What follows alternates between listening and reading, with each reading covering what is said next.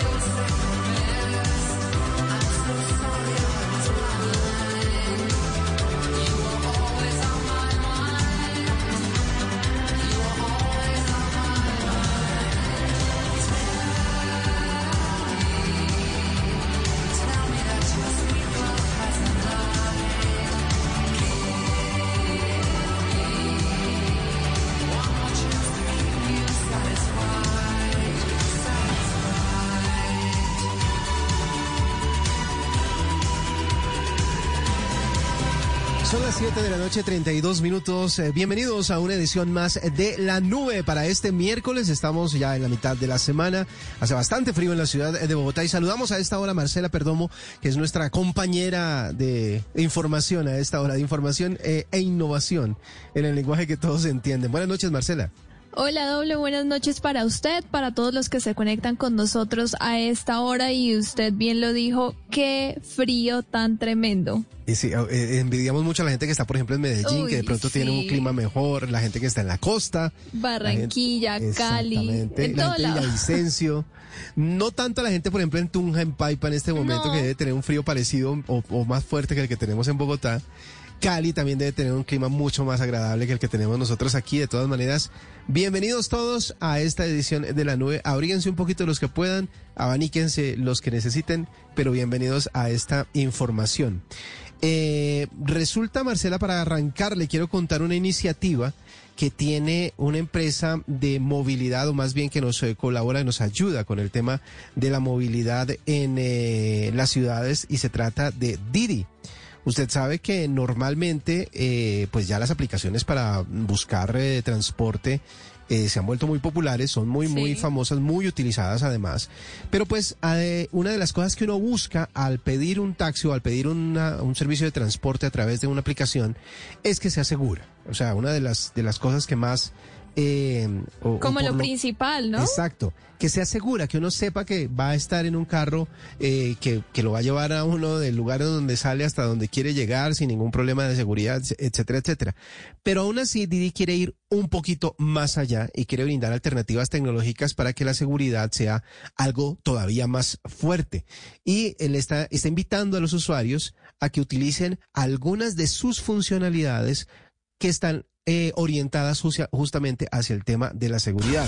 Ellos hicieron un eh, sondeo y se dieron cuenta de que menos de la mitad de las personas que usan su aplicación, que usan Didi, han compartido la ruta de su solicitud al menos una vez en lo que va del 2021. La ¿Menos de la es- mitad? Menos de la mitad. Y esa es una función que tienen de seguridad que es bastante interesante porque usted puede compartir la ruta para que alguien más sepa usted dónde está, si está Claro. yendo por, por el recorrido que debe ir y está llegando al destino que debe llegar. Es por eso que esta empresa está llamando a que los usuarios y eh, se familiaricen con este tipo de funciones de seguridad para prevenir y minimizar los riesgos en todo momento. Tienen que ingresar a la aplicación. Dice, por ejemplo, eh, una vocera, la gerente regional de seguridad de Didi, que si bien el 99% de los, eh, de los transportes que se contratan a través de la plataforma terminan sin ningún incidente de seguridad, eh, ellos están convencidos de que deben seguir trabajando en el desarrollo de esas herramientas para que eh, esos casos, esos poquísimos casos que se ven con incidentes de seguridad, pues obviamente desaparezcan y la gente confíe en el transporte que ofrece la, eh, esta plataforma. Es importante, por ejemplo, que antes de subirse usted a un vehículo que haya llamado por Didi, los usuarios estén validando la información de la que aparece en la app. Comparen la placa, comparen el modelo, el vehículo, para que sepan de quién se trata.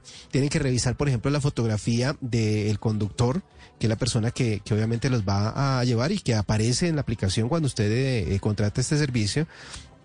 También pueden, eh, eh, todo, según lo que nos cuentan, pues todos los que están registrados en la plataforma como transportadores han pasado por una validación de identidad a través de un sistema de reconocimiento facial. Así que es claro que la foto que aparece en, en la pantalla cuando usted contrata un vehículo la del por Didi conductor. es la del conductor, exactamente. O sea, no tiene pierde. De pronto un poquito más de barba, un poquito más de, de, de despeluque, no sé. pero- Ojeras, cosas ojeras, sí, pero- cansancio. Pero de todas maneras es el reconocimiento facial el que le va a decir, sí señor, ese es o no. Un, no, un momentico, no sé eso ahí.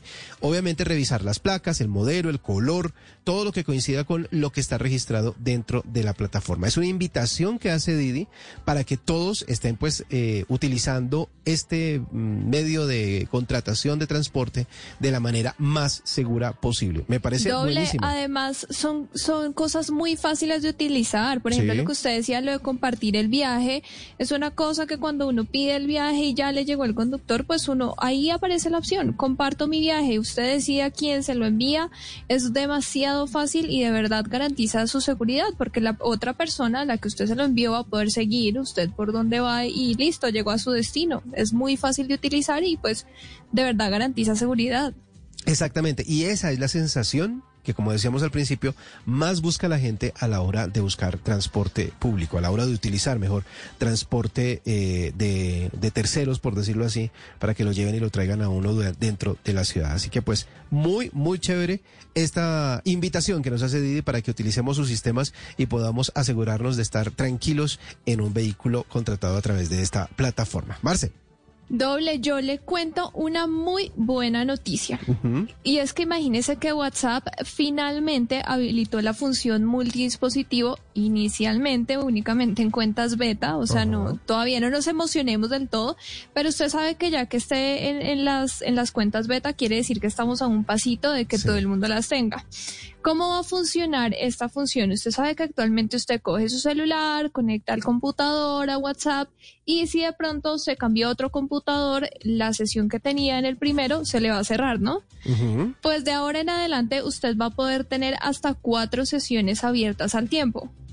Entonces, eh, usted abrió en un computador, abrió en otro computador, en otro y en otro. Es importante aclarar que solamente estamos hablando de computadores, no de dispositivos móviles. Ah, ok, esa O es sea, una, bu- no esa es una celulares. importante. Ajá. Exacto, por seguridad obviamente, porque usted sabe pues que la, la conexión a WhatsApp viene directamente del, del número de teléfono, ¿no? Sí, está amarrado el número de teléfono. Exacto, entonces digamos por seguridad, por eso se mantiene que únicamente en un celular, pero en otros cuatro dispositivos como cuatro computadores. Otra cosa muy importante es que usted sabe que a veces uno está en el WhatsApp web y de repente aparece computador sin conexión o su celular no tiene conexión. Sí. Con esta nueva funcionalidad ya no va, ya no va a ser así. Ya no va a depender directamente del celular para la conexión, sino si bien sí va a ser como la raíz principal, no va a estar directamente conectada al celular, por lo cual si, no sé, se le apagó el celular, por ejemplo, que es lo que más pasa, no va a pasar que se le va a desconectar del WhatsApp web. Uy, esa, es- esa también está buena. Porque Está- a veces. Sí, la, la, la, la cobertura a veces de, pues no, no, no estamos diciendo que, que haya, no estamos criticando ninguna compañía de proveedores de datos ni nada por el estilo, solamente que a veces se pierde la señal y eso obviamente desconecta la sesión que uno tenga abierta en un WhatsApp web. Exacto, entonces ahora no va a depender de su celular, si se le acaba la batería, fresco que va a poder seguir navegando. Ahora, eh, pues mucho cuidado por ahí a los infieles, ¿no? Que no vayan a dejar las sesiones abiertas. Eso iba a decir yo. Porque pues uno nunca sabe que alguien vaya a encontrar algo que no quiera ver, así que mucho cuidado. Ya saben, desde hoy WhatsApp anunció que la- en las versiones betas ya tienen esta función de multidispositivo, van a poder estar conectados en cuatro computadores al tiempo con sus sesiones abiertas.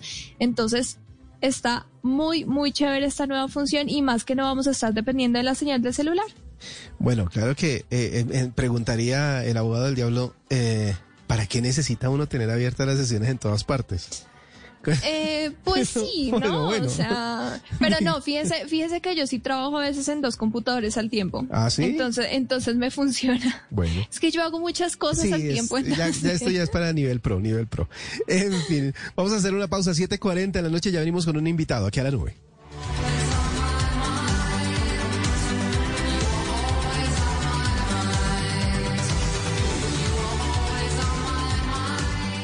Esta es la nube de Blue Radio. A esta hora, Interrapidísimo entrega lo mejor de ti. En Blue Radio son las 7 de la noche, 41 minutos en la nube. Nos sentimos orgullosos de seguir entregando lo mejor de Colombia, su progreso. Somos la entrega de los que se sienten soñadores, los optimistas y también de los trabajadores, que con el tiempo lucharon por su independencia y lo lograron. Llevamos 32 años entregando lo mejor de los colombianos en cada rincón del país. Y no pares de sonreír, es la esencia de nuestro país. Inter rapidísimo, entregamos lo mejor de ti. Arroba la nube blue. Arroba blue radio com. Síguenos en Twitter y conéctate con la información de la nube. El consumo digital, para continuar hablando de noticias aquí en la nube a las 7:42, eh, nos está mostrando unos cambios en el comportamiento de la gente. La gente tiene unos nuevos, una nueva manera de consumir digitalmente. Queremos profundizar en esta información, queremos saber qué fue lo que pasó el año anterior y durante lo que llevamos de este 2021 en ese cambio, en el cambio de consumo digital. Por eso hemos llamado a Jimena González, es la Head Client eh, Service and Strategy de People Media, para que nos cuente más acerca de cómo estos hábitos han cambiado durante este último año y medio. Jimena, buenas noches y bienvenida a la nube. Hola, buenas noches a todos. Muchas gracias por invitarme a su programa. Bueno, cuéntenos entonces cómo ahora nosotros estamos metiéndonos en el consumo digital después o durante este esta época de pandemia y de cambios tan bruscos. Pues déjame te cuento. Resulta que nosotros decidimos hacer un ebook o un documento donde empezamos a recopilar como People Media, porque nos parece muy importante empezar a entender este consumidor de acuerdo a los hábitos y cambios que ha sufrido durante el último año. Y algunas cosas interesantes que encontramos es que, por ejemplo, en Colombia hay 39 millones de usuarios en redes sociales. Esos usuarios pasan aproximadamente navegando dentro de una red social tres horas o 3.5 horas aproximadamente y el 98% entran desde su dispositivo móvil, es decir, hay una penetración altísima de celulares en Colombia, hay un gran número de personas que lo están usando y pues las redes sociales entran como a cobrar muchísima relevancia dentro de estos usos que les están dando ahora a las personas. Jimena, pero ¿cuáles fueron esos principales cambios que ustedes identificaron en las personas? ¿Qué cambió antes de la pandemia y pues durante la pandemia en términos de, de consumo de Internet? Pues eh, básicamente lo más importante para resaltar es que el Internet se diversificó. ¿Y por qué decimos que se diversificó? Pues porque empezó a ser usado por más personas. Antes el Internet era mucho más usado por personas más jóvenes, generaciones como los millennials, la generación Z, los alfa, que son como los más pequeños, pero pues toda la pandemia llevó a que personas un poco más mayores, como la generación de los baby boomers, que son los que tienen 70 años, la generación silenciosa, que son los de 80 años, empezaran a darle un uso al Internet. ¿Cómo empezaron a darle uso al Internet? Lo empezaron a adecuar de acuerdo a las necesidades que tenían. Entonces, ¿qué encontramos, digamos, dentro del estudio que hicimos? Pues que efectivamente las personas empezaron a adaptarse a los nuevos cambios y encontraron en el Internet y en las tecnologías digitales una solución para cosas que antes hacían de forma presencial.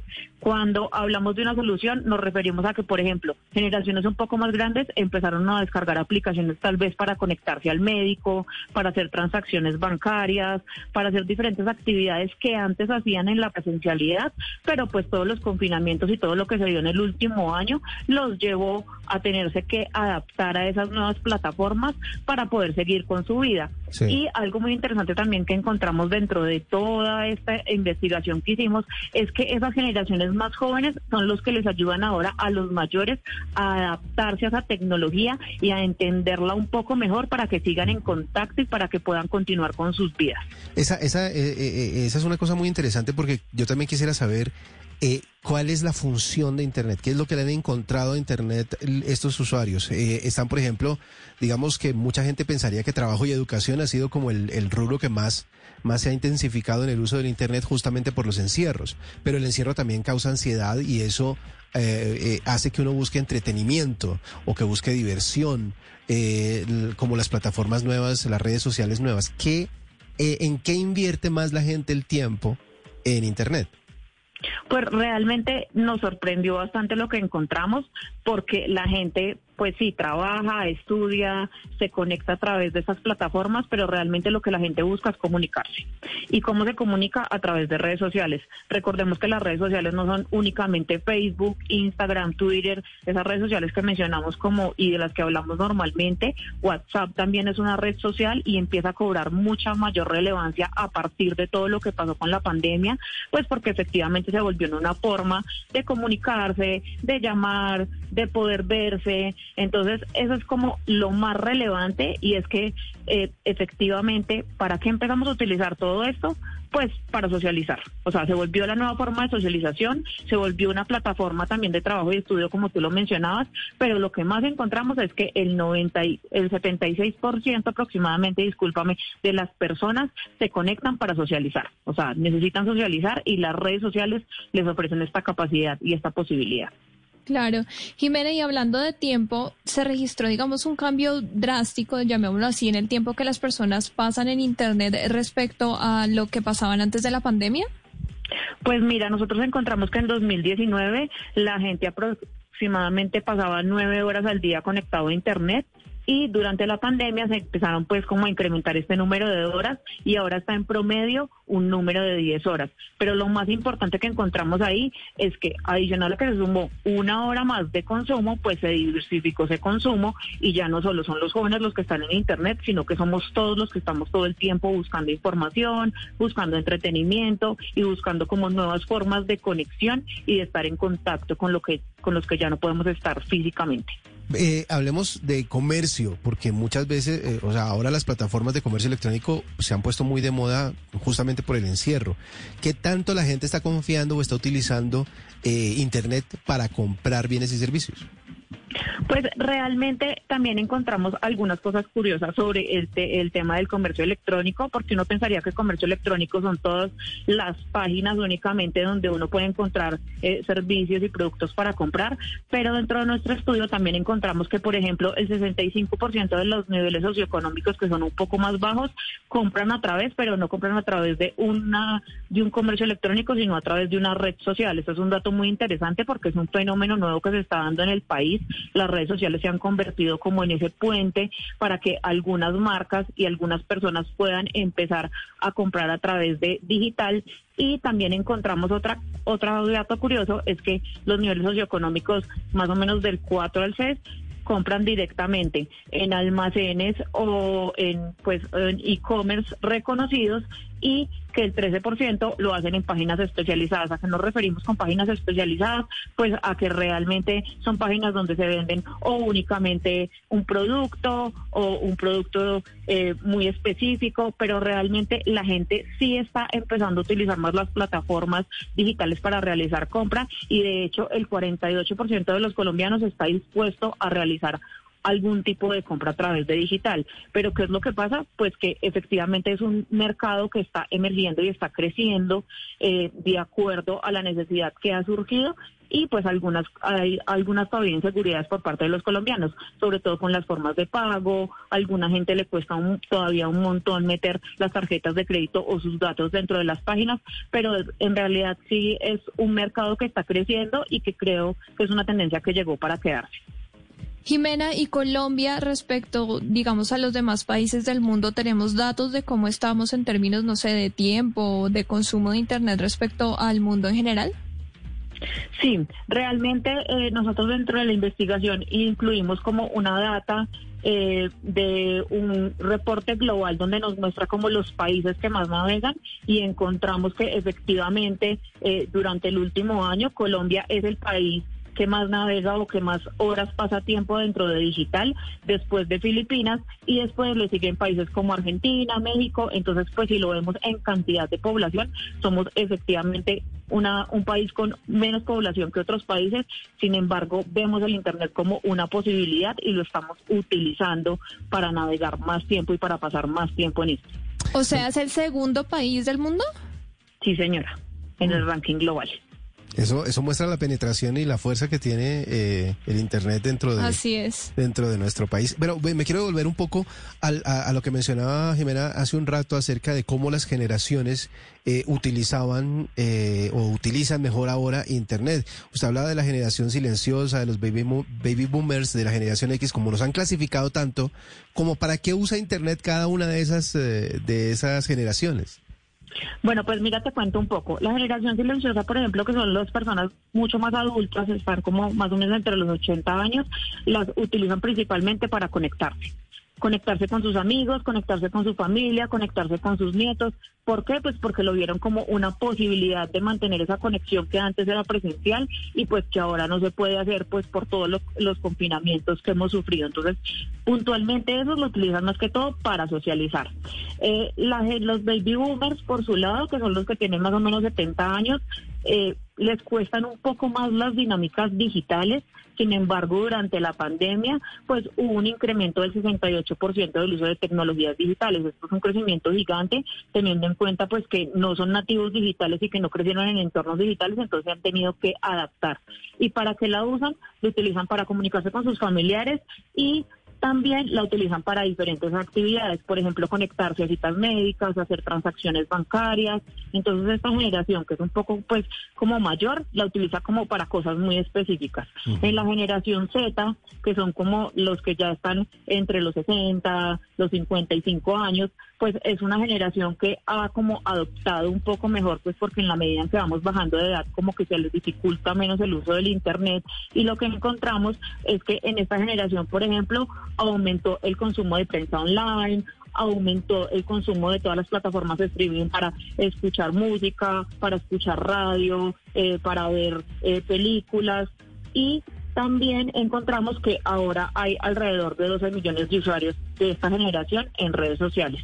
Los millennials, que son como los que de los grupos objetivos que siempre se hablan, pues porque han como llevado esa transformación y han sido como los abanderados de la transformación digital, pues la usan para trabajar, la usan para eh, sentirse productivos, entonces buscan videos como de cómo cocinar, de hacer recetas y la usan como una herramienta de planificación para su día a día. Entonces, pues eh, planifican cómo van a hacer sus vueltas bancarias, cómo van a ir al médico, cómo van a utilizar las aplicaciones para que les haga más fácil la vida. Sí. Y los más pequeños, que son la generación Z y la generación alfa, pues que son como los más pequeñitos y los, son los que nosotros llamamos nativos digitales porque crecieron dentro de entornos digitales, pues lo siguen usando como herramienta de entretenimiento, que es para lo que siempre la han usado, pero estas generaciones pues ahora además lo utilizan para estudiar, para hacer consultas, incluso para socializar, porque acá hay algo muy importante y es que esta generación ha tenido que sufrir como esos cambios de socialización Les que tal vez nosotros no sufrimos. Exacto. Les tocó aprender a, a socializar Sí. a través de Internet. Ajá. Pues todo esto está supremamente interesante, Jimena. Muchísimas gracias por estos datos. Y eso nos muestra, como, como puntualizábamos hace un rato con Marcela, eh, la fuerza y la penetración que tiene Internet en nuestro país. Eh, obviamente hay que eh, enseñarle a todas las generaciones a sacarle más provecho aún eh, a, a la manera en que se está consumiendo Internet actualmente y yo creo que este año también nos van a dar la oportunidad de seguir investigando, seguir buscando cómo más podemos sacarle jugo entonces a esta herramienta. Jimena González, muchísimas gracias por estos minutos a- aquí en la nube. Ay, muchísimas gracias a ustedes. Son las 7.54, hacemos una pausa, ya regresamos con la nube.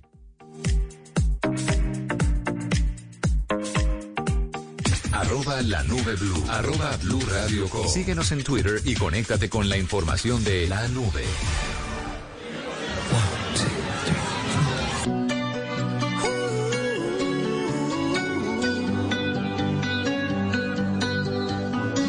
Every time you come around, you know I can't say no. Every time the sun goes down,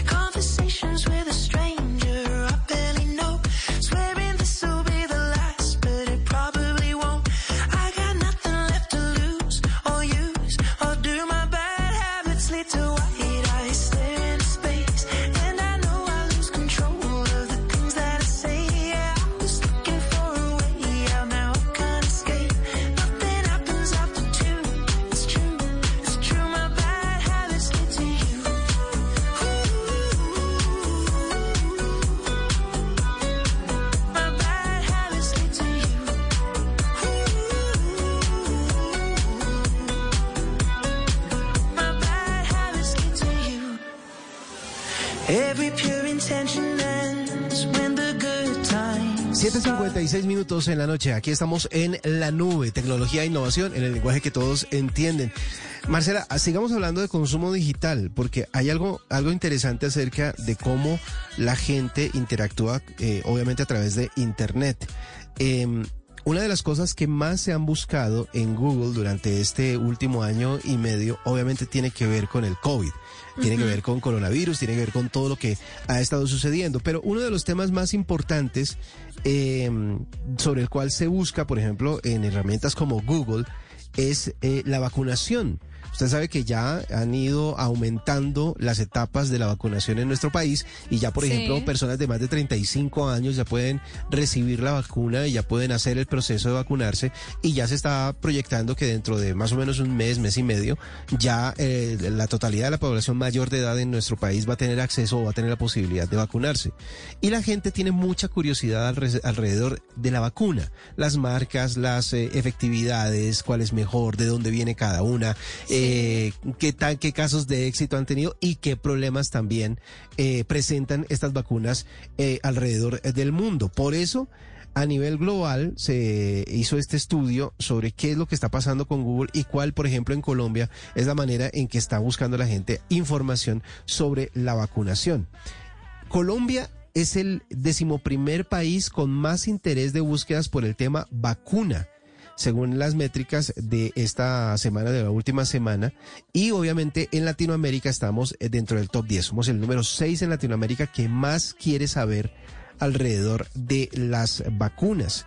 Estamos, por ejemplo, por encima de países en el mundo como España, como Japón, en Latinoamérica por encima de Argentina y Panamá en cuanto a las búsquedas de eh, ese término, el término vacuna. Vacuna. Una de las vacunas que más causa curiosidad o que más interés despierta dentro de la gente a la hora de buscar información sobre ella es la vacuna de Sinovac. Uno pensaría que es Pfizer, ¿no? Que es como la que más... Sí, claro. como Lo, lo, lo que creo doble es por lo que ha ocurrido todo esto que digamos que no, que no hay vacunas Pfizer, que hay la Sinovac, entonces creo que me imagino que la gente está buscando como para saber qué me voy a poner, ¿no? Porque Sinovac finalmente es la que tiene disponibilidad en este momento en gran parte del país. Pues vea que eh, la mayoría de las personas, el 30% de las búsquedas sobre vacunas tienen que ver con la vacuna de Sinovac. La que le sigue muy cerquita es Pfizer, que es el 29%. La gente busca mucho también la de Janssen, eh, por, yo creo que por el atractivo de que es una sola dosis, ¿no? O sea, Sí, claro. siendo una sola De dosis, una pues, vez. de- Salgo salgamos de de esa vuelta en una sola, exactamente. Y la siguiente la de AstraZeneca y obviamente muy poca gente, el 2% solamente, busca información sobre la vacuna de Moderna. Obvio porque no está disponible en nuestro país, Sí, entonces la gente no tiene, no tiene interés sobre, sobre el tema.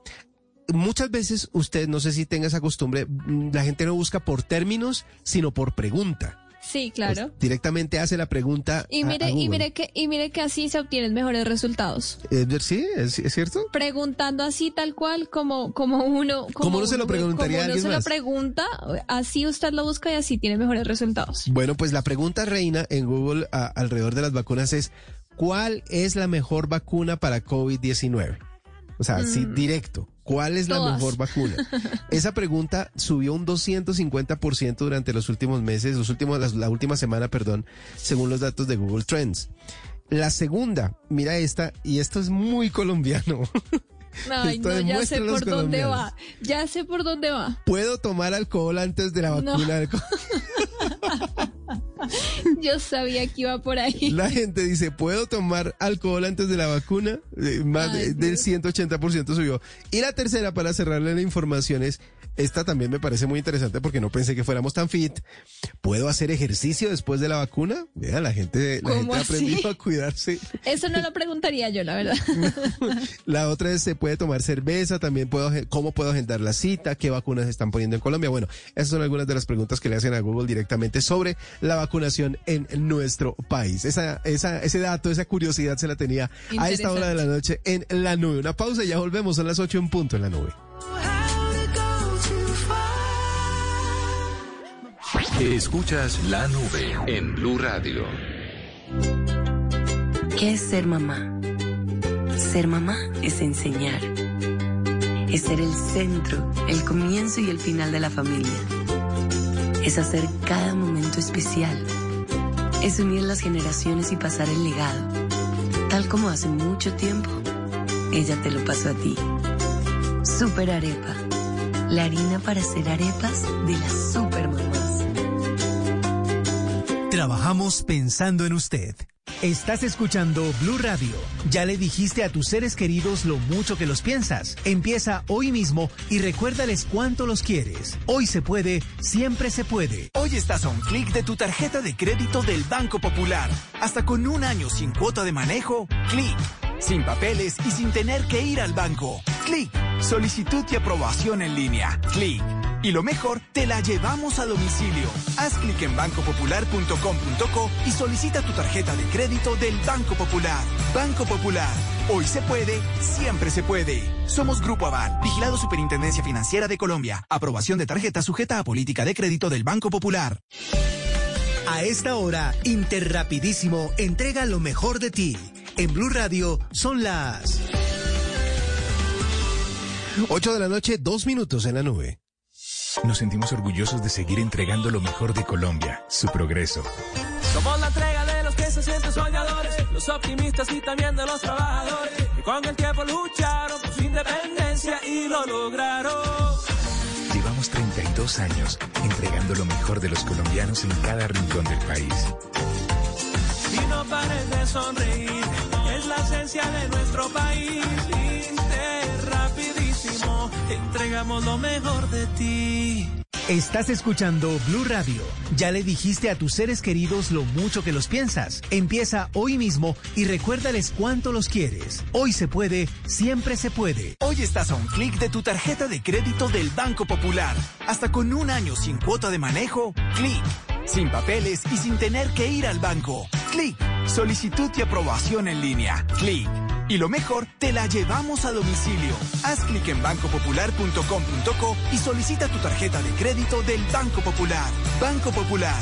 Hoy se puede, siempre se puede. Somos Grupo Aval, vigilado Superintendencia Financiera de Colombia. Aprobación de tarjeta sujeta a política de crédito del Banco Popular.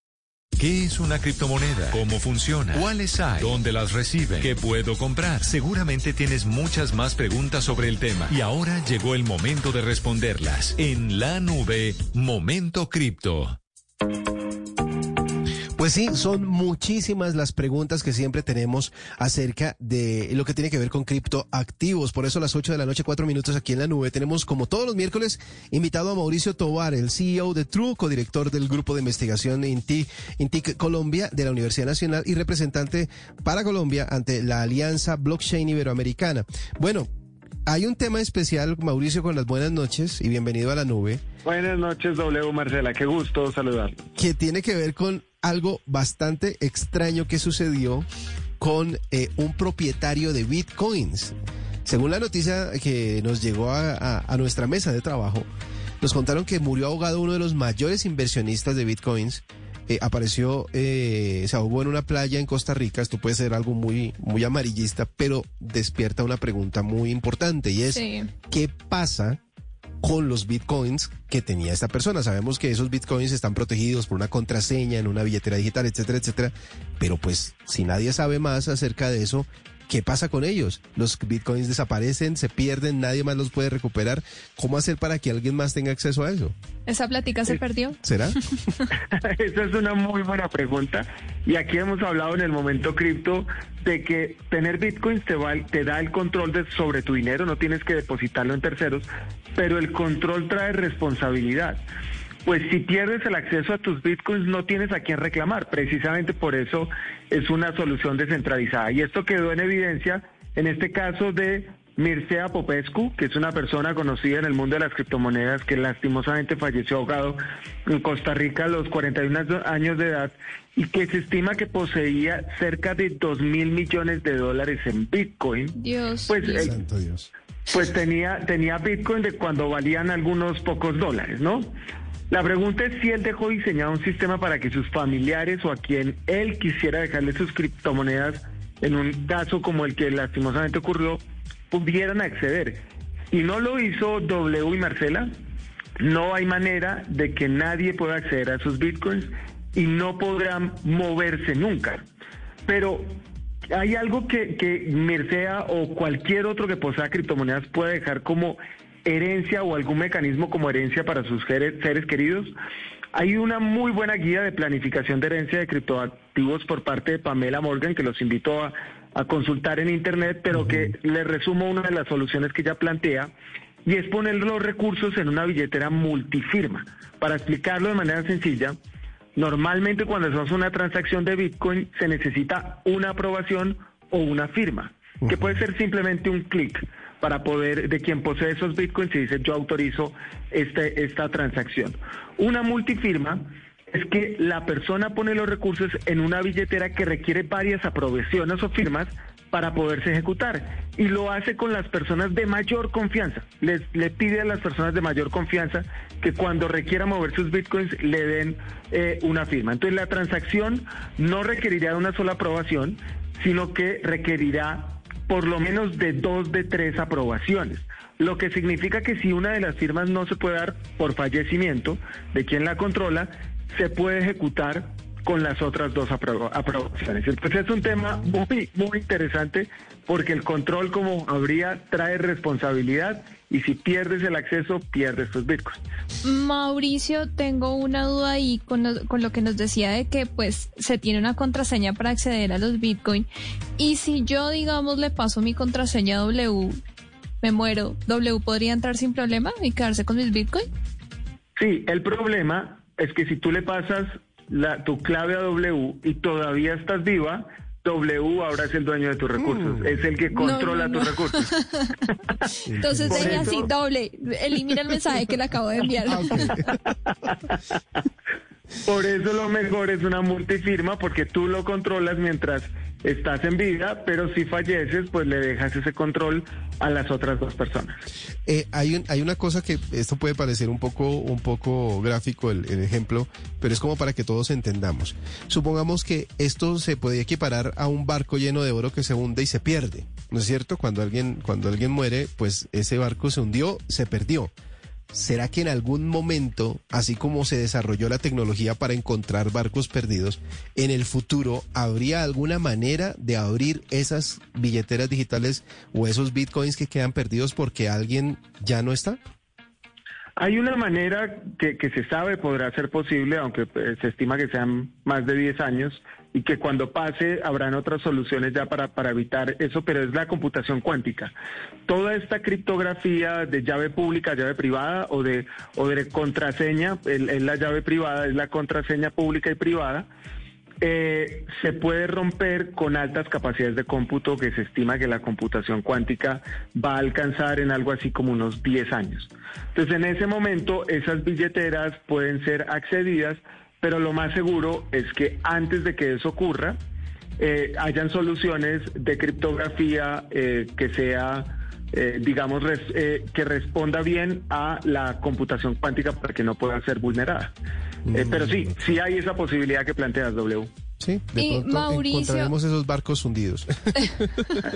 Pongámonos en eso. Mauricio, y actualmente, pues sabemos que hoy en día hay de todo, existe de todo para todo. ¿No hay como una plataforma que coordine todo este tema de herencias de bitcoins? No existe un servicio tal por lo mismo, y es porque Bitcoin precisamente nace con, con, esa, con ese objetivo, es que tú puedas controlar tu dinero y no tengas que depender de terceros. Entonces, lo más cercano que se tiene son estas soluciones multifirma. Hay unas un poco más complejas que la pueden encontrar en la, en la guía, pero también en las recomendaciones que entre más complejo lo hagas, más riesgo hay de que pierdas alguna parte de tus claves o algo y después no puedas acceder a tus bitcoins incluso estando en vida. Entonces, eh, por eso recomiendan lo más sencillo, que es una multifirma eh, con, unas wallets especiales que hay, que son como unas USBs. eh, y de esa manera poder protegerte mientras estás en vida, pero asegurarte que si por alguna razón falleces, esos bitcoins pueden ser accedidos por, por quienes quieren. No conozco de una empresa que esté ofreciendo los, los servicios porque de cierta manera al hacerlo con un tercero lo que estás haciendo es entregándole la posibilidad de manejar tus bitcoins y confías de que no te los van a quitar, lo cual pues es Creemos exactamente lo que no quieres hacer. Exactamente, bueno, aquí está, eh, eh, todos los días, todos los miércoles vamos a aprender algo más acerca de las criptomonedas. Gracias a Mauricio Tobar. Mauricio, como siempre, muchas gracias por toda esta información aquí en la nube. Con todo gusto. Muchas gracias a ustedes. Una gran, una gran noche para todos los oyentes y para ustedes. Arroba la nube blue. Arroba blue radio com. Síguenos en Twitter y conéctate con la información de la nube.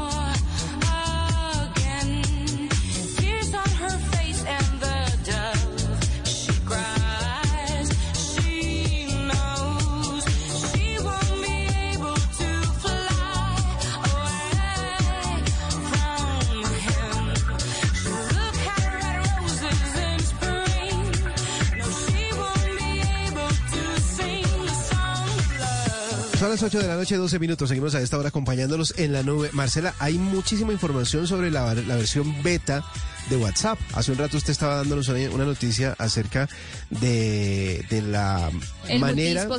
Exactamente, de abrir eh, WhatsApp en diferentes dispositivos en la versión web. Bueno, usted se dio cuenta de que cambió eh, la manera de localizar la versión de WhatsApp web en el celular, ¿no?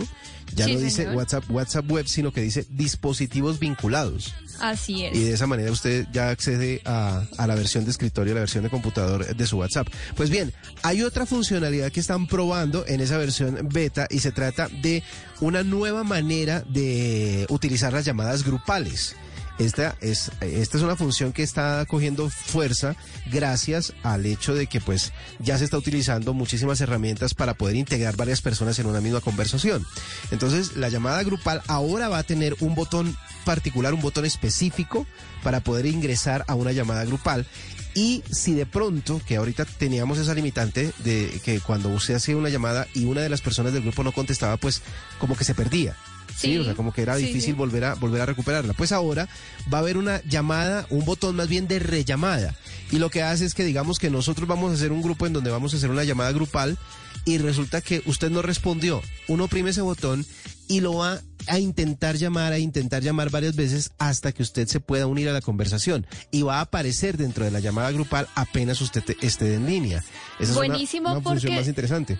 Claro, porque normalmente lo que pasaba es lo que usted dice. No, la persona no contestaba, entonces uno tenía que salirse, buscar el nombre de la persona. O sea, era bastante enredado volver a hacerlo, pero ya con un botón que uno simplemente debe rellamar. Buenísimo. Exactamente. Y, y hay otra cosa que también es muy interesante dentro de las llamadas grupales y que y es que van a tener la posibilidad de unirse más tarde a las llamadas grupales. Es decir, si usted de pronto está en el grupo y se da cuenta de que lo llamaron y de que no contestó, pero la llamada sigue activa, usted tiene la manera de incluirse dentro de la llamada.